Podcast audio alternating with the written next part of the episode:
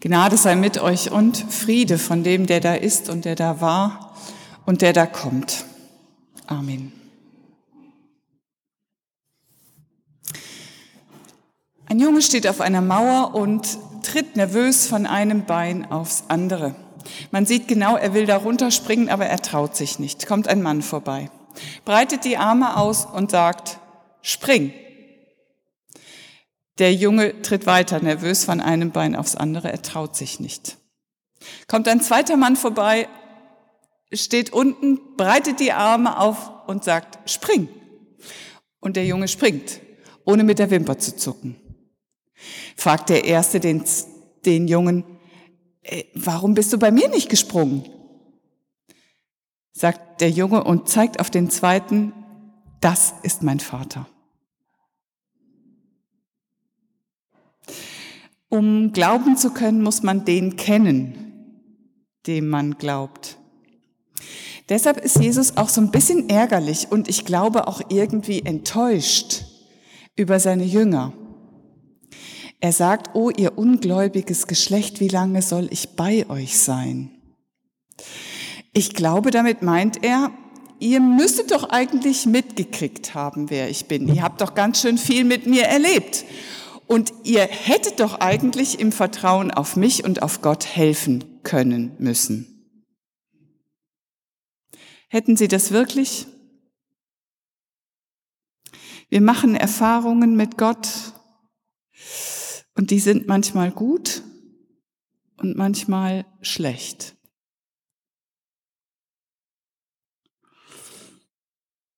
Da sagt mir ein Mann, als seine Frau jetzt gerade mit Verdacht auf Herzinfarkt im Krankenhaus liegt, oh, da läuft so ein Film ab in meinem Kopf. Ich habe meine Frau vor vielen, vielen Jahren, meine erste, mit 39 Jahren verloren. Damals habe ich mit Gott gerungen. Ich habe auf den Knien gelegen und habe ihn gebeten, sie zu retten. Und als sie starb, war ich ziemlich böse auf Gott. Wir machen Erfahrungen mit Gott und die sind manchmal gut und manchmal schlecht. Manchmal hoffen wir und werden wir enttäuscht. Manchmal haben wir vertraut und wir sind dann doch irgendwann verzweifelt. Das macht, dass der Glaube immer mit seinem Zwillingsbruder, dem Unglauben, daherkommt. Ich glaube, die beiden gehören irgendwie zusammen. Um glauben zu können, muss man verzweifelt genug sein. Diesem Vater in dieser Geschichte, dem sind alle Stützen aus der Hand geschlagen. Er ist am Ende seines Lateins und am Ende seiner Kraft. Er sagt, wenn du kannst, Jesus, dann hilf uns, erbarme dich unser. Jesus spricht zu ihm, du sagst, wenn du kannst. Alle Dinge sind möglich dem, der da glaubt. Sogleich schrie der Vater des Kindes, ich glaube, hilf meinem Unglauben. Ich glaube, hilf meinem Unglauben. Auch dabei muss ihm Jesus, muss ihm Gott noch helfen. Aus eigener Kraft wird er den Unglauben nicht los.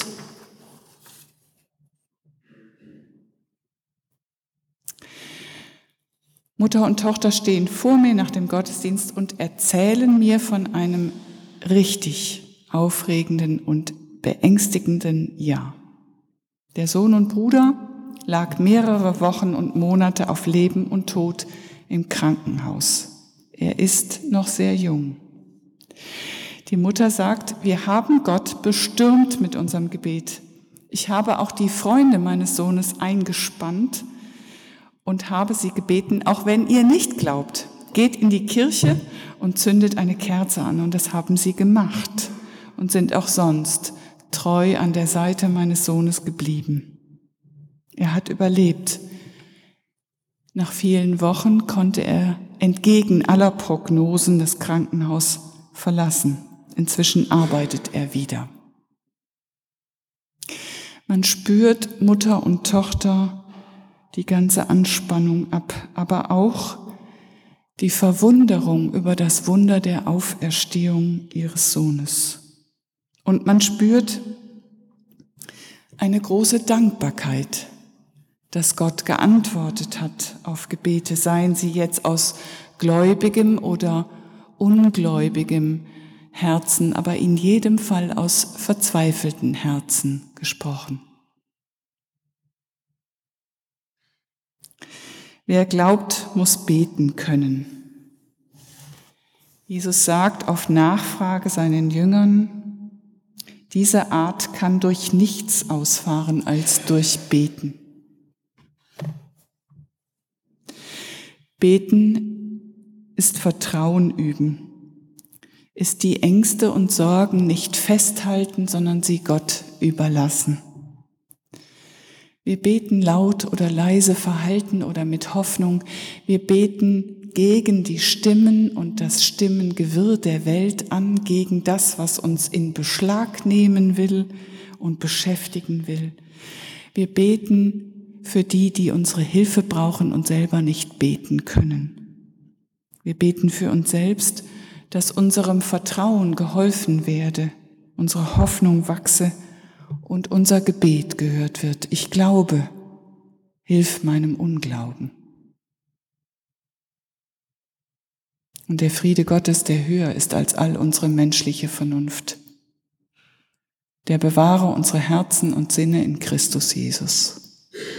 Amen.